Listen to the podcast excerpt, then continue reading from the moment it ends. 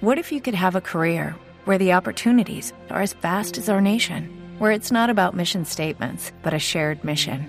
At U.S. Customs and Border Protection, we go beyond to protect more than borders from ship to shore, air to ground. Cities to local communities, CBP agents and officers are keeping people safe. Join U.S. Customs and Border Protection and go beyond for something far greater than yourself. Learn more at cbp.gov/careers.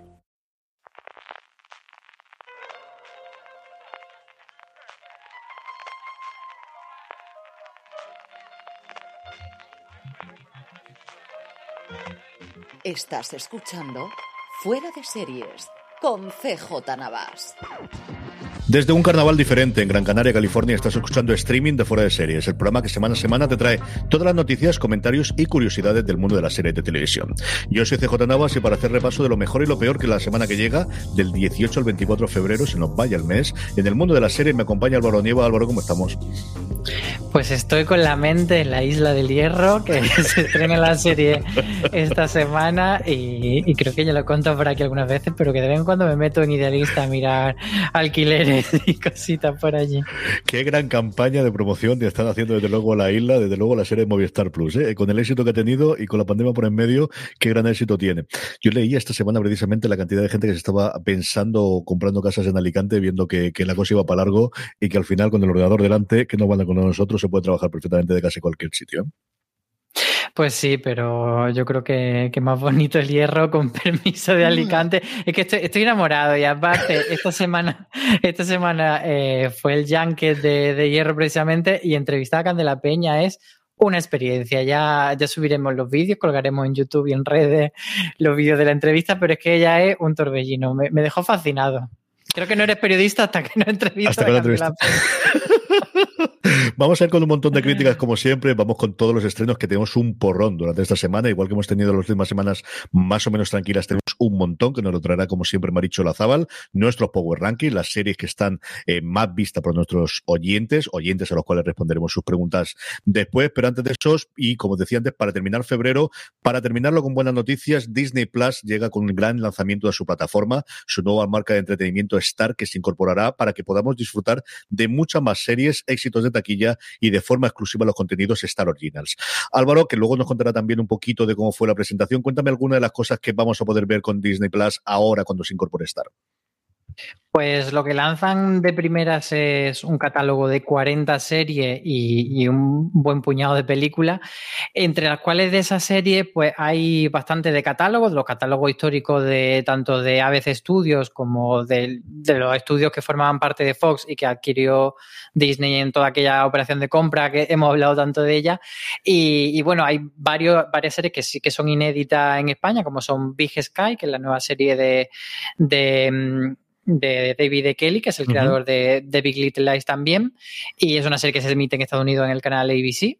Y luego está, por ejemplo, también eh, que es esta serie de, de, Marvel, que ellos en la presentación no mencionaban que era de Marvel, pero sí es de Marvel, pero es verdad que se hizo eh, en, en, Hulu y no en esta nueva etapa de, de Marvel de Disney Plus o Disney Plus.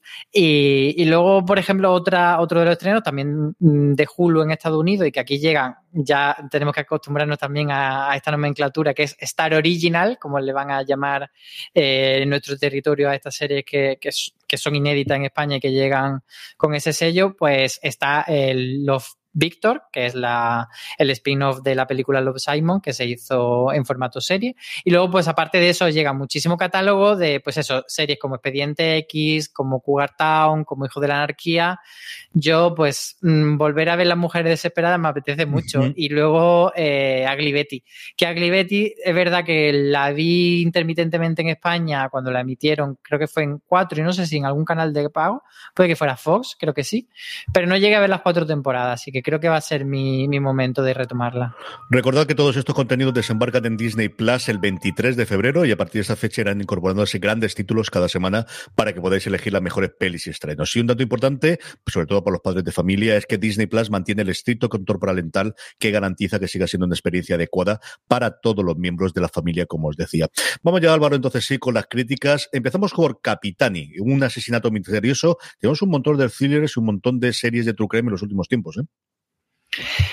Sí, además, mm, ya sabes que yo siempre me quejo de que muchas veces la premisa es prácticamente la misma. Aquí estamos con otra muerte de una adolescente, una chica adolescente en un bosque, y, que eso al final eh, es el pretexto para una serie criminal.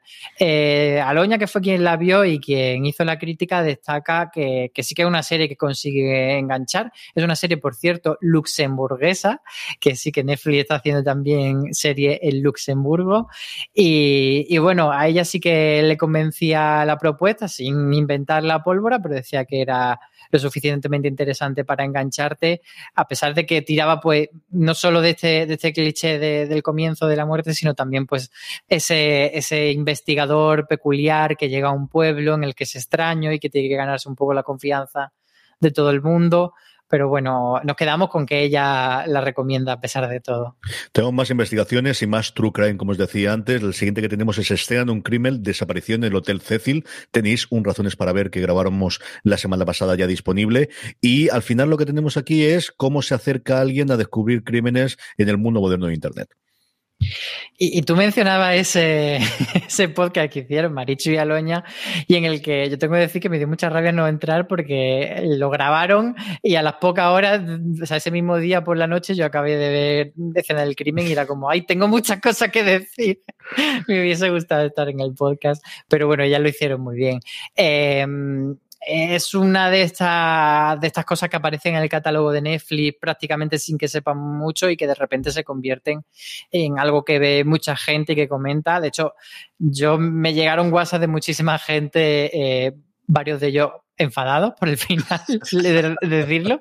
Y, y, Jaime Lorente también me escribió por Twitter diciéndome que estaba un poco engañifado y la verdad es que hay algo de eso, pero bueno, al final no deja de ser un true crime que, relata un caso bastante conocido, que la desaparición de Eli Salam en este hotel, que además era un hotel que tenía bueno, pues cierta leyenda negra, era por ejemplo también el hotel que inspiró en parte la temporada de American Horror Story Hotel, que además yo hice un artículo hablando un poco de, ese hotel y de otro hotel que es el, el Castillo de Holmes, que también pues fue el otro que otra de las piezas para, para, esa referencia que tenía la serie. Y bueno, pues eso, que es una serie que, que es bastante adictiva, son cuatro episodios, se ve bastante bien, pero eh, que abusa de ciertas cosas, de, espectacularizar eh, pues una persona que al final pues desapareció y luego pues le pasarían otras cosas y que podemos entrar en muchos debates ahí, pero bueno, lo dejamos ahí, que la gente lo vea y ya hablaremos. De True Crime a Crímenes, pero en este caso ficticio, los crímenes de Pembrokeshire. Creo que lo he dicho medianamente bien. Eh, más novelas, más thrillers y más series alrededor de la investigación que nos llegan, Álvaro. Sí, lo has dicho muy bien, por lo menos mejor de lo que lo diría yo. y es, efectivamente una serie de ficción que protagoniza Luke Evans, pero sí que está basada en, un caso real. y, al final es una serie galesa. Eh, o sea, el caso es galés y, lo, lo particular que tiene esta serie es que eh, no trata, no es tan, tan, al uso porque no es un crimen, no es ese tipo de crímenes que sucede y se investiga, sino que fue un crimen que se eh, reabrió muchos años después de que sucediese un poco con la intención de, de una renovación del departamento de policía local, de decir, vale, e, esa herida se quedó abierta, vamos a cerrarla para ganar, ganarnos un poco la, la confianza de, de, la comunidad, etcétera. Y entonces, eh, pues eso, ahí tenemos en el papel del investigador a, Luke Evans, que también vimos en serie hace no mucho en El Alienista y en cine, por supuesto. Y, y nos va contando un poco eh, también como como una de las claves es algo que en ese momento, en el momento de la investigación, no era, no se hacía tanto, que era el ADN. Entonces, esa es una de las cosas por las que tiran, pero Aloña destaca que es una serie que, que no, no tiene como ese tipo de investigación tan, tan espectacular, sino que nos, enseña como que hay un trabajo arduo detrás de estar leyendo mucha, muchos informes y sobre todo al ser un caso que que era de hace muchos años, pues al final eh, era como más documentalistas que policías de ir por la calle con la lupa siguiendo la pista, por así decir. Entonces es una propuesta diferente. Nos quedan algún crimen todavía, no os preocupéis, pero vamos a cambiar un poquito de tercio. Vamos a reírnos un rato. Y es que nos traía Cypher esta semana Resident Alien, de la que he ido a hablar muy bien en general, tanto en la crítica que hemos publicado en Fuera de Series, como lo que he leído en el grupo de Telegram y en Twitter, parece que la serie ha gustado bastante, Álvaro. Y es una serie que cuando tú ves la imagen promocional o incluso el tráiler te da como un poco de, de, miedito, ¿no? Como de decir, esto pinta cutrecillo. Pero es el, el cutrecillo eh, del encanto que tienen algunas series de sci-fi. O sea, el, el ser autoconsciente mm. y de hacerlo cutre aposta y no cutre mal. Entonces, eh, lo que contaba Antonio Rivera, que fue quien, leyó, quien hizo la crítica de la serie, es que, que sí, que al final la serie tira de algo muy, muy, muy sencillo, que es ese pez fuera del agua, en este caso es un alien que llega a la Tierra, algo que hemos visto muchas veces, e incluso él lo comparaba con, con Doctor, en, Doctor en Alaska un poco, uh -huh. ¿no? Pues esa, esa cosa de llegar a, a, a un sitio de, de, nuevas y estar muy perdido, pero claro, aquí con el matiz de ser un alien real y, y además un alien que tiene que hacerse pasar por doctor del pueblo. Y, y bueno, él decía que sí, que al final el, primer episodio episodio muy de presentación, pero que consigue tener el suficiente encanto para que tú digas, bueno, esta chumina me, me merece la pena reírme con ella varias semanas. Stanley Retrato de un criminal es de momento la última que tenemos en cuanto a thrillers True Crime. Cuatro llevamos ya en el repaso de hoy y ya no nos quedan más. Bueno, salvo que Riverdale entendéis que está y ahora iremos con Riverdale, pero Stanley Retrato de un criminal quizás es la de, en cuanto al punto de partida y al personaje este tal Stanley, más me ha traído a mí de todas las que teníamos esta semana, Álvaro.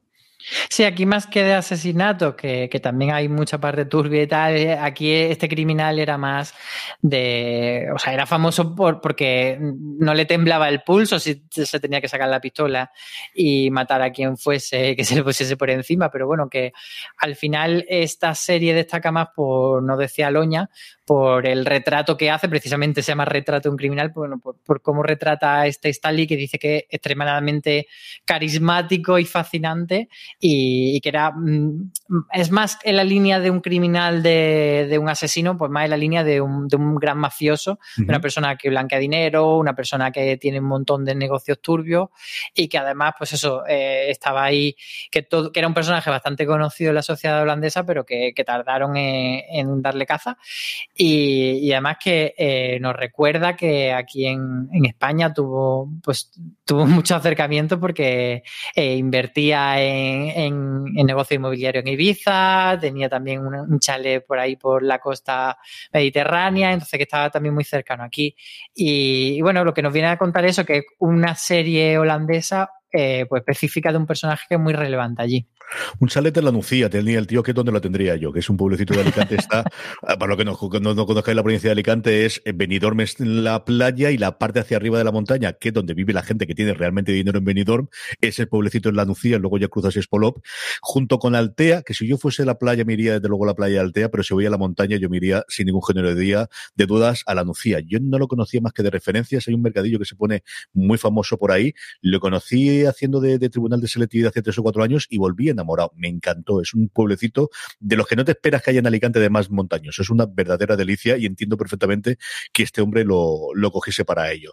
Riverdale, os lo comentaba antes, se lo adelantaba, ya si a Maricho no le ha gustado la quinta temporada, pero bueno, ya qué hacemos con esto, Álvaro. Esto no tiene ya ninguna salida, ¿eh? Sí, pero ella dice que, que, todavía le cuesta renunciar y dejarla porque ya lleva mucho tiempo invertido en la serie. Eh, lo que ha pasado con Riverdale es que como muchas tantas series afectadas por la pandemia, pues no pudo concluir su temporada anterior, que en este caso era la 4. Eh, pero aquí con el agravante de que lo que planeaban después de la cuarta temporada era hacer un salto temporal, tranquilos que esto no es un gran spoiler, y digamos comenzar una nueva etapa después de ese salto temporal en el que pasan varios años. Y bueno, eh, Marichu ha visto esa, ese salto temporal que, que, como digo, no pudo de celebrarse al final de la cuarta temporada. Entonces, hemos tenido varios episodios de la, de la quinta temporada en el, lo que eran, como digamos, la cola de la cuarta realmente, uh -huh. y luego ya se ha hecho este salto. Y dice Marichu que al final ha sido un salto con muy poca gracia, con, muy descafeinado, que, que no han sabido eh, darle un final bastante espectacular a, a esa etapa anterior y que luego han querido dispersarlo y colocarlo en situaciones nuevas que al final no le acaban a ella de convencer. Así que a ver qué nos dicen también los, seguidores de, de la serie por los comentarios.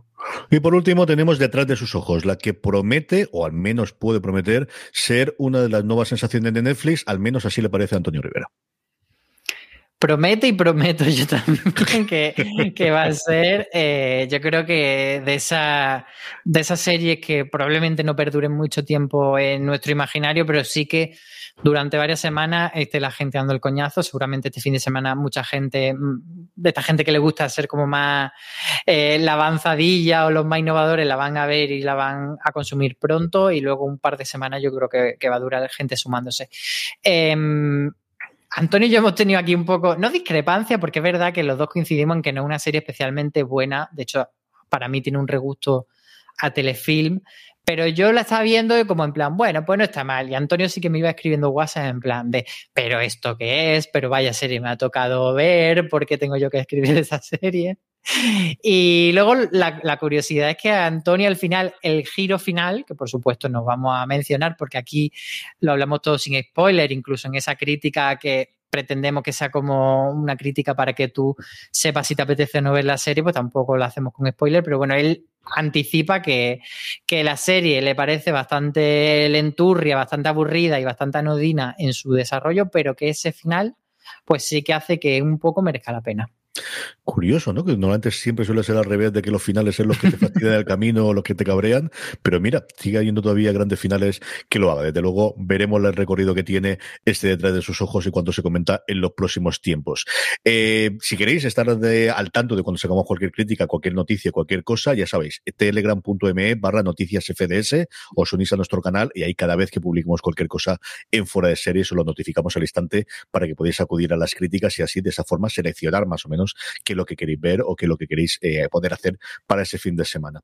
Vamos ya con los estrenos de la semana, vamos ya con la agenda que como siempre nos trae Marichu Lazabal. Parece que nos olvidamos de la sequía que hemos tenido las últimas semanas y que esto ya está recuperado.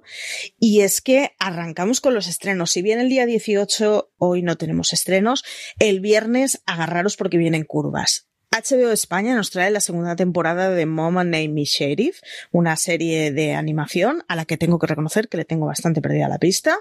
Movistar Plus nos estrena la segunda y última temporada de Hierro con dos episodios, a partir de ahí seguirán uno semanal. Eh, Netflix trae Tribus de Europa, Orange TV Pandora, Apple TV Plus para toda la humanidad, Amazon Prime Video nos trae el reboot del internado, esta nueva serie llamada El internado Las Cumbres, de las que podréis ver un razones para ver en breve. Chicago PD nos viene eh, de la mano de Calle 13, su octava temporada, quien estrenará también la temporada 22 de Ley y Orden, Unidad de Víctimas Especiales, 22 temporadas, es que se dice pronto. El día 20 de febrero, sábado, Netflix nos estrenará Vincenzo, una cosa con pinta por lo menos particular, y es que habla de la mafia coreano-italiana, habrá que ver de qué va. Y el domingo 21 a 3 Player Premium nos trae La cocinera de Castamar. El día 22 tendremos un poco de sequía, pero el 23 llega Disney Plus Star. Y con él eh, nos llegarán un montón de estrenos, de series de catálogo, etcétera, pero entre los estrenos hay que destacar Solar Opposites, esta serie de animación, Hellstrom, Love Victor y Big Sky. Pero es que además el mismo 23 Netflix nos traerá Amor en la ciudad y Filming Mapa. Cerramos la semana con los estrenos del miércoles 24 y es que Netflix tendrá Ginny y Georgia y HBO España estrenará Superman y Lois, esa serie de la que ya hemos hablado en la web, de la que seguro que hablaremos más y de la que habrá que contar muchas cosas. Así que con eso cerramos una semana por lo menos llena de estrenos. Ahora habrá que verlos todo para ver cuáles de ellos son buenos. Un montón de estrenos, un montón de cosas nos trae Maricho Lazabal. Esta semana sí tenemos para elegir, Álvaro. Y la verdad es que no sé por dónde empezar. Bueno, eh, sí que lo sé, Hierro, Hierro temporada 2. Es que claro, como yo ya la pude ver por screener, como que no la tengo en mi lista de lo que voy a ver yo esta semana, pero para quien no la haya visto sí que se la recomiendo muchísimo, muchísimo, porque me parece que está mejor incluso que la primera temporada. Eh, son menos capítulos, va más al grano, eh, Candela está maravillosa, el resto de personajes funcionan bastante bien. Así que Hierro temporada 2 segurísimo. Y luego de los estrenos del 23, yo me quedaría tanto con Love Victor, que, como decía, quiero verla, como con Mapa, que es esa serie de filming eh, que va a tratar sobre un, joven treintañero que se queda viudo y tiene que hacer frente a, a ser padre, padre en solitario. Entonces, a ver, a ver por dónde tira. Yo estoy haciendo un maratón, voy a ver si llego a tiempo, no lo sé si lo voy a conseguir, de la primera temporada de Para toda la humanidad. Quiero ver la segunda. Me está gustando, yo creo que más de lo que yo recordaba la serie ahora que he vuelto a verla desde el principio con todos los episodios. Igual que, no sé si me parecieron lentos o al menos el hecho de que duraban todos más de una hora me tiró para atrás. Ahora, como ya lo sabía, pues iba para allá y, iba más convencido. Me está gustando mucho lo que estoy viendo en la primera. Todas las críticas que he leído eh, anticipándose la segunda temporada la ponen por las nubes, nunca mejor dicho, y perdonar por el chiste fácil. Eh, hablan muy bien de esta reimaginación que en Apple TV Plus hay de la carrera mm, eh, espacial en la cual los rusos se adelantan los americanos a la llegada a la Luna. La segunda temporada de un salto temporal y pasa de los 60 a los 80 y los guionistas juegan mucho con cómo habría cambiado el, mundo si eso se hubiese producido. El ejemplo más clásico que aparece en el propio tráiler es que los coches eléctricos llegan muchísimo antes de lo que nos ha llegado en nuestra realidad. Y me apetece, como os digo, mucho, mucho verla. Y además es el primero que va a tener un podcast oficial de, de propio Apple que tiene muchas ganas de ver y de escuchar cómo hacer este desarrollo, de tener ese after show, de tener ese podcast oficial relacionado con la serie. Y luego la última que contaba Maricho, Superman y Lois. A mí me gustó muchísimo las aventuras de Superman en su momento con Terry Hatcher, precisamente cuando hablaba antes Álvaro de Mujeres Desesperadas, el primer gran papel antes de que se fuese a hacer Mujeres Desesperadas, o al menos el que yo le recuerdo más.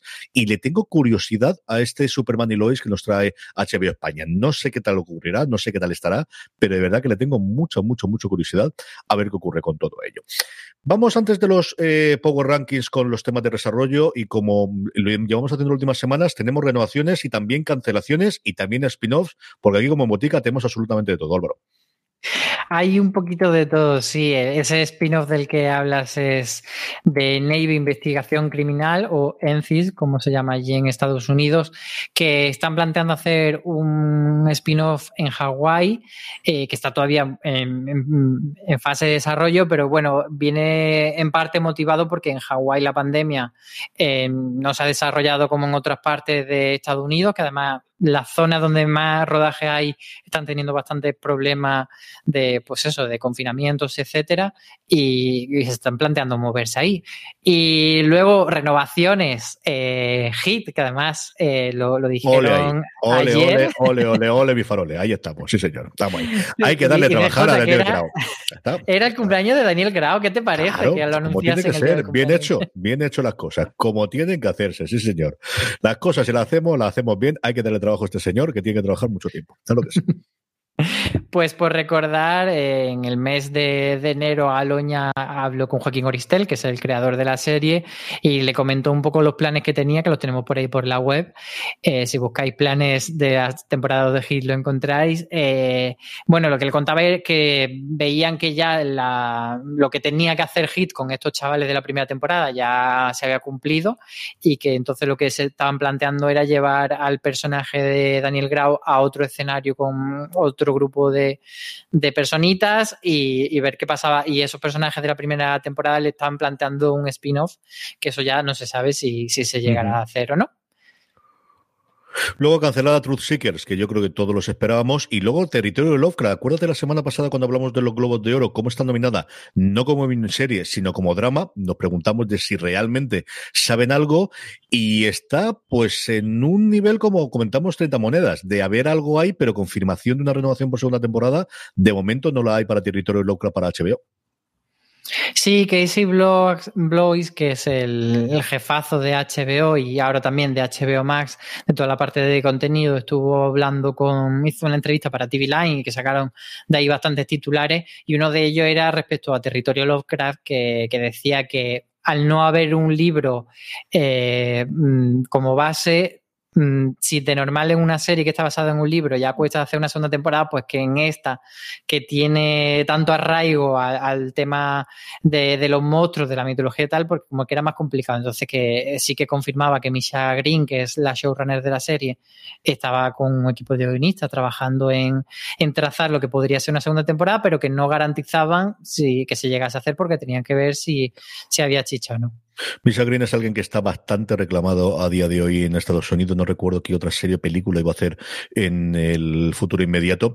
Y es cierto que al final está basado en la novela desde luego, pero una adaptación tremendamente libre. O sea, desde el primer momento leí, no entera la novela, pero tres, cuartas partes de ella y luego ya la acabé cuando conforme fue la, la serie. Y de verdad que desde el principio utiliza los mismos personajes, utiliza el entorno, pero hay cambios de personajes. Uno de los personajes principales no aparece en la novela. Hay el destino que tiene muchos de ellos va totalmente cambiado con respecto a la novela, es decir, que fue una labor de adaptación bastante, bastante libre de lo que tenía la, novela original, que a mí me gustó mucho de principio, creo que fue tremendamente novedosa y, causó bastante revuelo, desde luego, en Estados Unidos. Funcionó bastante bien hace cuatro años, no recuerdo más de cabeza, cuando salió. Vamos ya a ir con los Power Rankings, vamos ya con las preguntas de los oyentes, pero antes una pequeña pausa. Estamos ya de vuelta con nuestros Power Rankings, estamos ya de vuelta con las series más vistas por todos los oyentes, lectores y espectadores de Fuera de Series, unos Power Rankings que hacemos a, través de una pequeña encuesta en la que semanalmente os invitamos a que nos digáis cuáles son las series que más os están gustando, que más os han gustado durante la semana anterior, hasta un máximo de tres. Así es como hacemos los Power Rankings, una encuesta que colgamos, como os digo, en fuera de series.com, pero que la forma más sencilla de que no se os pase el uniros, el contestarla, es que os unáis a nuestro grupo de Telegram telegram.me barra fuera de series, donde aparte de hablar con más de 1.500, hemos superado ya la barrera de las 1.500, 1.500 personas que forman parte del grupo de Telegram, podéis escribir y contestar, eh, porque os avisamos en el momento inmediato en el que publiquemos la encuesta.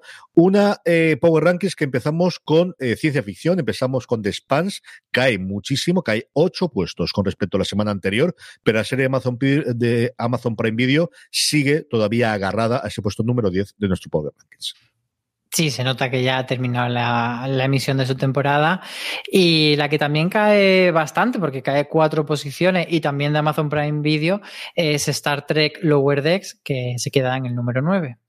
En el número 8, la única entrada que tenemos en el Power Rankings, hay varias series que se mantienen, muchas salidas, pero series que suben, pero solamente una nueva entrada que es Vitals, una historia humana, este documental en tres episodios de HBO eh, España, del que tenéis un razones para haber publicado en Fuera de Series que como curiosidad es con diferencia el programa, quitando evidentemente el podcast de lo y medio, el podcast oficial, el más visto en los últimos tiempos en, YouTube, especialmente. No sé si entró en el algoritmo o exactamente ocurrido, pero hay esa demanda de verdad para hacerlo. Vitals, una historia humana, un retrato en primera persona de la primera hora de la pandemia en un hospital de Sabadell, de, como os decía, ocupa el puesto número 8 de nuestro Power Rankings. Y en el 7 está otra vez, repite posición Cobra Kai, que bueno, ya hace bastante tiempo que se emitió su tercera temporada, pero sigue ahí porque desde luego, si tiene fans, todos ellos están en nuestro grupo de Telegram, que son el, núcleo duro de, los fans de esta serie. Desde luego que sí. En el 6 se mantiene también el mismo puesto de la semana pasada, Coyote, la serie de AXN, que emite un episodio nuevo todos los lunes a las 11 de la noche y que al día siguiente, todos los martes, tenéis el análisis del mismo que hacemos entre Lorena Gil, Alberto Non García y un servidor en Coyote, el podcast oficial. Cuando estamos grabando esto, eh, esta semana de streaming nos han emitido cuatro de los seis episodios que forman parte de la temporada. Nos quedan solamente dos. Coyote, la serie de XN, en el puesto número 6 de nuestro Power Rankings. Y en el 5 sube 5 posiciones precisamente Snowpiercer, que tienen emisión en Netflix la segunda temporada y que, bueno, parece que una serie que, que prometía mucho a nivel de, de, ciencia ficción de alto nivel y no llegó a eso, pero que aún así, a pesar de que las críticas no fueron especialmente buenas, sí que está consiguiendo una base de fans que están ahí siguiendo la semana a semana. Y los que han aguantado son muy fans de la serie. Yo me pasa lo que decía Álvaro de que los dos primeros hubo determinados saltos de fe que no llegué a hacer en cuanto al mundo que nos planteaban, pero la gente que ha tirado por la calle en medio ha sido capaz, y yo creo que otras circunstancias, o en otros días, en otros momentos, hubiese tirado por las interpretaciones. Al final Connelly es alguien que siempre me ha gustado muchísimo como está, y David Diggs no está mal del todo, y creo que la idea que tienen de ampliar el universo más allá de la película con esta investigación de un detective de los vagones del cola que es reclamado por la parte pudiente, la parte delante de la cola, creo que tenía sentido para hacer una temporada. Ya no sé si dos, eso sí que ya tengo más dudas.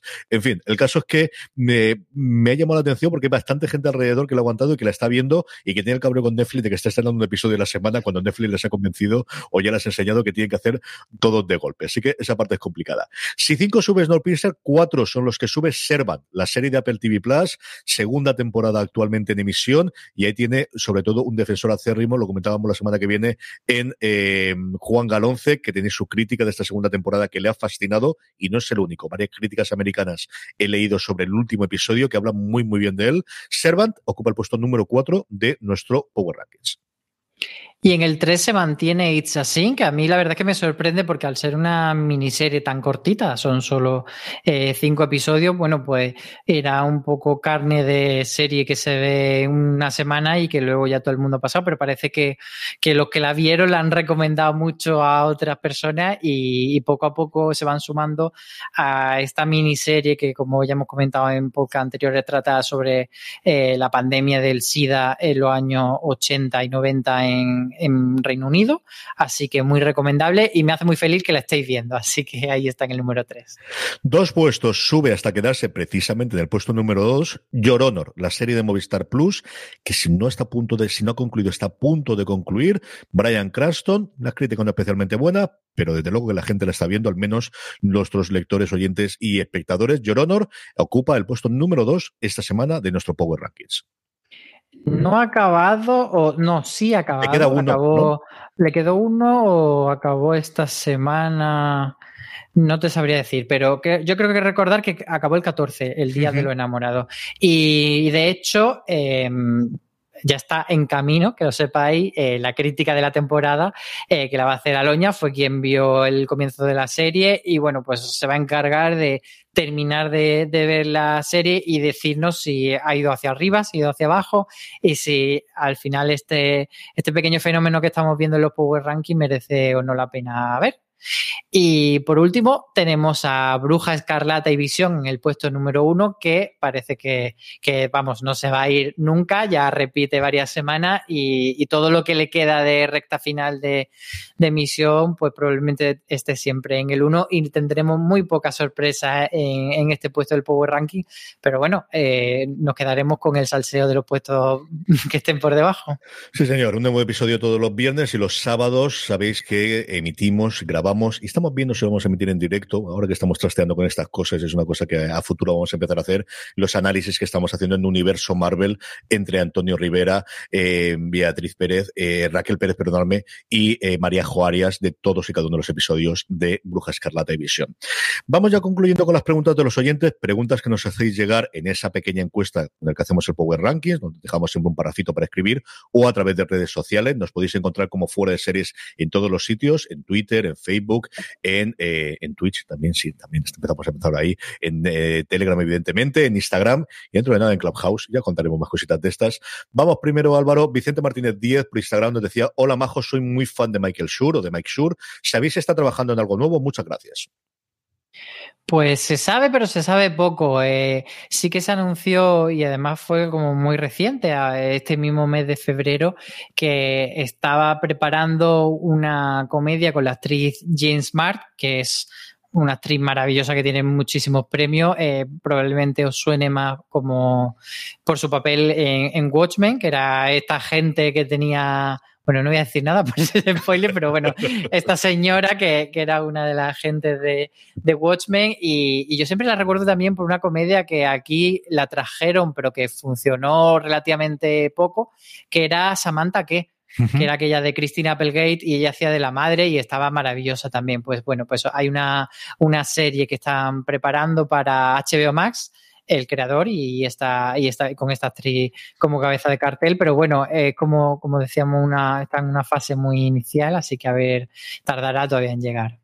Eh, es el renovó porque era uno de los nombres que estaban eh, se estaba barajando porque acababa su contrato con NBC Universal donde ha trabajado siempre donde ha hecho todas sus comedias donde hizo Parks and Recreation donde evidentemente empezó a trabajar en The Office venía antes de la escuela de Saturday Night Live donde ha trabajado toda su santa vida pero era uno de los contratos que había que renovar y no se sabía si iba a ficharlo un Netflix o un o un HBO o alguien similar o incluso Disney. No definitivamente eh, salió ahí y como decía Álvaro Jenny Smart es cierto que recientemente lo hemos visto sobre todo en papeles dramáticos en Fargo primero, después en Legión, los que lo estuvimos viendo, más recientemente y con más éxito en Watchmen, pero que venía a hacer un montón de comedia. Yo recuerdo a Samantha Who o Samantha King porque vi absolutamente todos los episodios, Esa, a mí me divertó mucho, es que mi Apple Gates me ha gustado muchísimo, pero en su momento estuvo en Frasier, que es quizás lo más conocido que ella tuvo previamente, hizo alguna que otra comedia también y de hecho los premios que se ha llevado los semis, especialmente las nominaciones, alguno que ha ganado, siempre ha sido por su labor de comedia. Va a interpretar, o lo poquito que se sabe, en una serie que todavía no tiene título, es a una eh, actriz en Las Vegas, que de repente la ponen con una guionista joven y el choque que se produzca entre ellas. Bueno, el caso es que la veremos. Yo digo yo que esa sí que la veremos. U2 ICT 14, creo que lo he dicho bien, esto es más complicado todavía que los nombres de los, de los pueblos imposibles de Gran Bretaña, nos dice que aparte de Fundación, ¿qué podemos esperar con ganas de Apple TV Plus? Pues la verdad es que tiene bastante serie eh, ahí en la recámara y yo creo que, que sí que Fundación es el título principal, mm, como el, el, más sonado para los próximos meses, porque Apple la verdad es que tiene varios títulos que yo creo que hasta que no llegan no sabe bien de qué pie cogea. Pero bueno, dicho esto, sí que tiene, eh, por ejemplo, Lizzie Story, que es una adaptación de, de una novela de, de, Stephen King, que además la protagonista va a ser Julian Moore, así que se tiene, eh, ya tiene nuestro, todos nuestros dieces para por lo menos darle una oportunidad aunque luego ya sabemos que la de, de Stephen King puede pasar un poco, podemos tener una cúpula, podemos tener un stand y no sabemos qué va a pasar. Y luego otro que me llama mucho la atención es un proyecto eh, que ni siquiera tiene título, que, que, lo que sí que sabemos es que la protagonista va a ser Brie Larson y que va a estar eh, al frente de una serie en la que va a hacer, o sea, sobre la CIA. Entonces, me apetece a ella verla en esos derroteros. Y, bueno, y luego tienen también un proyecto con, con Demi Chazelle. Mm.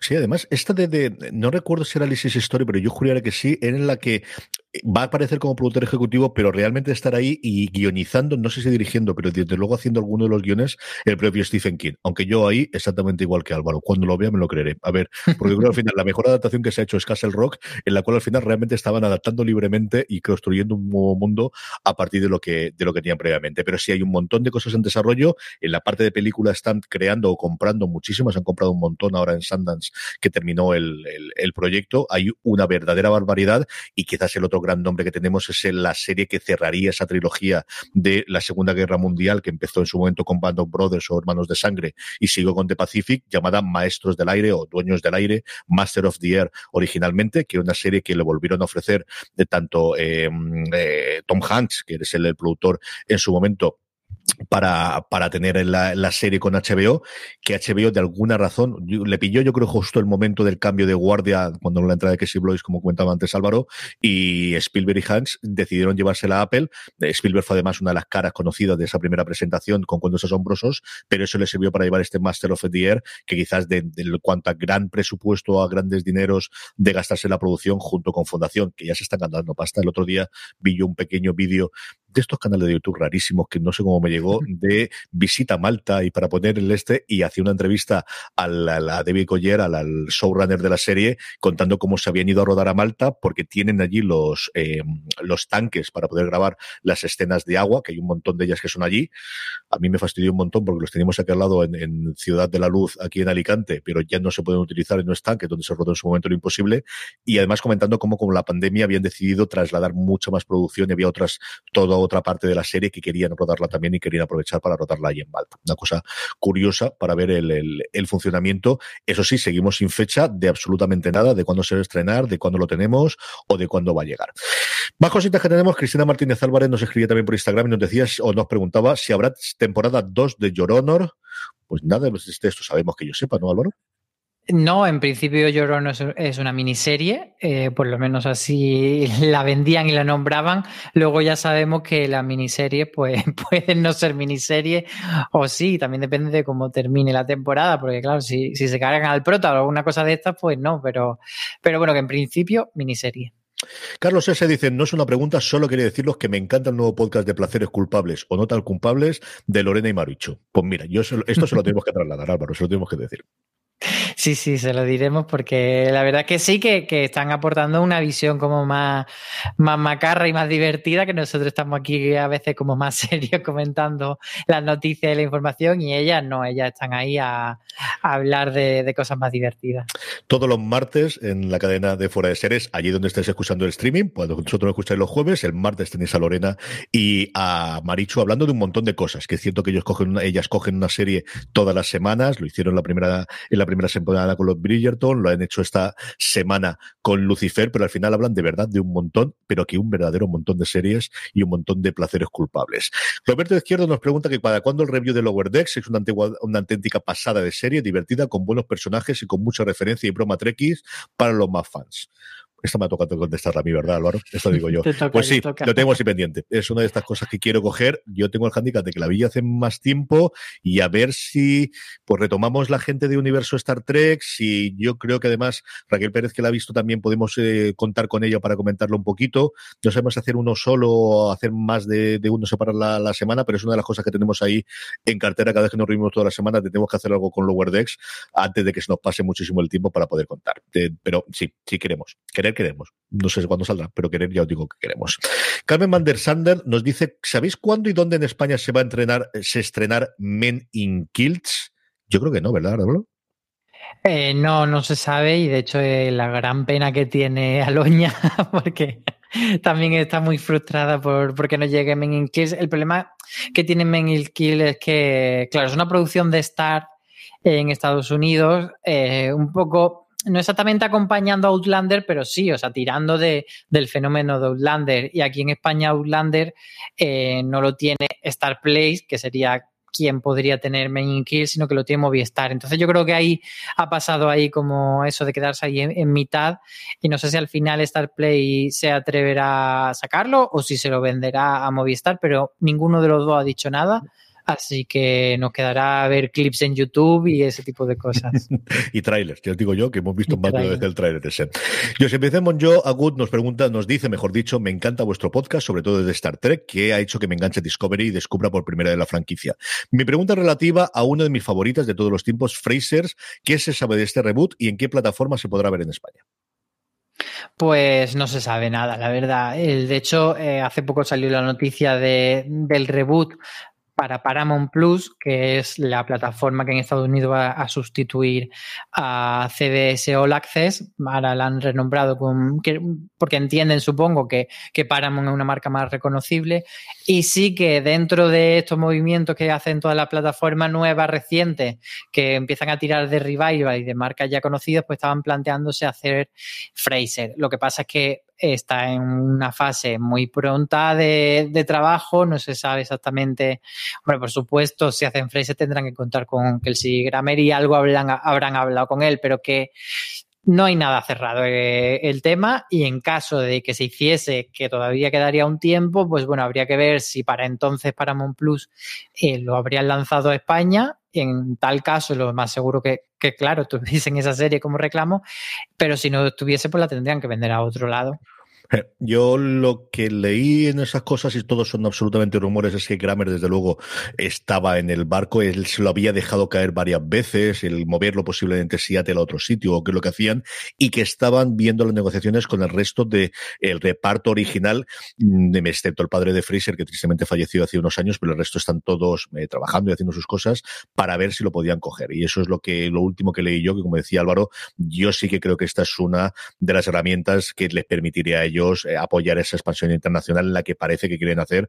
No sabemos si para finales de este año. En marzo es cuando hacen el cambio en Estados Unidos del nombre de CBS All Access a Paramount Plus. Utilizaron eh, el hecho de que CBS este año tuviese la Super Bowl para poner un montón de anuncios con ese cambio y, y darlo a conocer.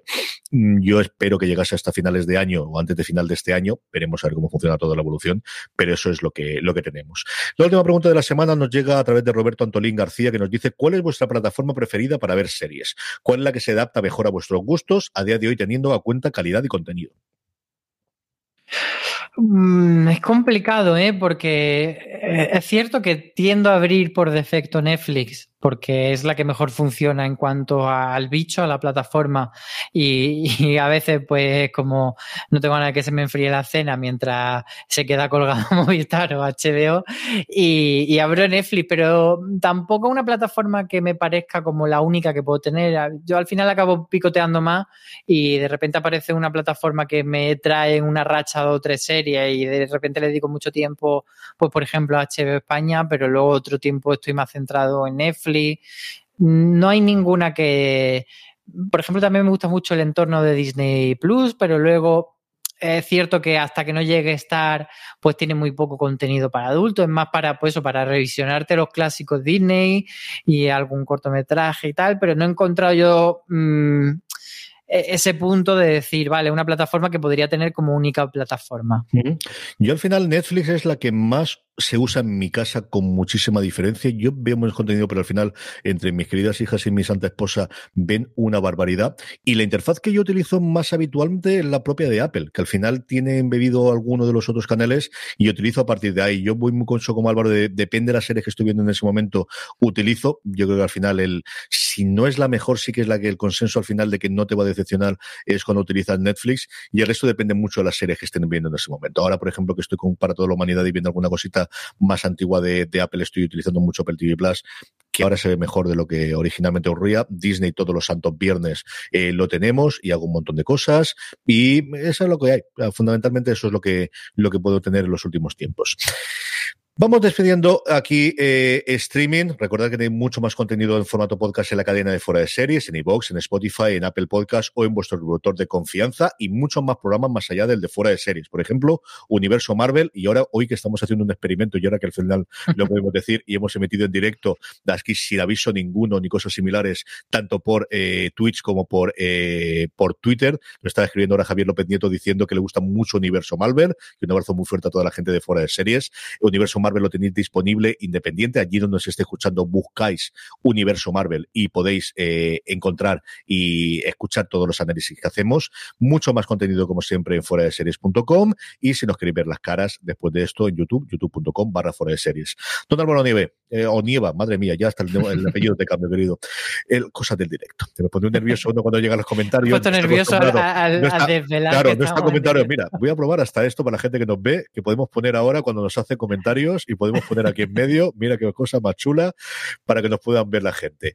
Eh, Álvaro, un abrazo muy fuerte hasta la semana que viene. Muchos besos. Y una última cosa que es que quiero decirle a la gente que vamos a tener una porra sobre los globos de oro que la lanzará en Telegram y en redes sociales nuestro community Luis Aceituno. Así que para que estén ya un poco atentos y lo sepan, eh, lanzaremos ese formulario para que hacer entre todos nuestra porra y algo prepararemos para los globos de oro también. Algo haremos, desde luego, los globos de oro que nos llegan a madrugada del 28 de febrero al 1 de marzo. La semana que viene os contamos mucho más sobre todo eso.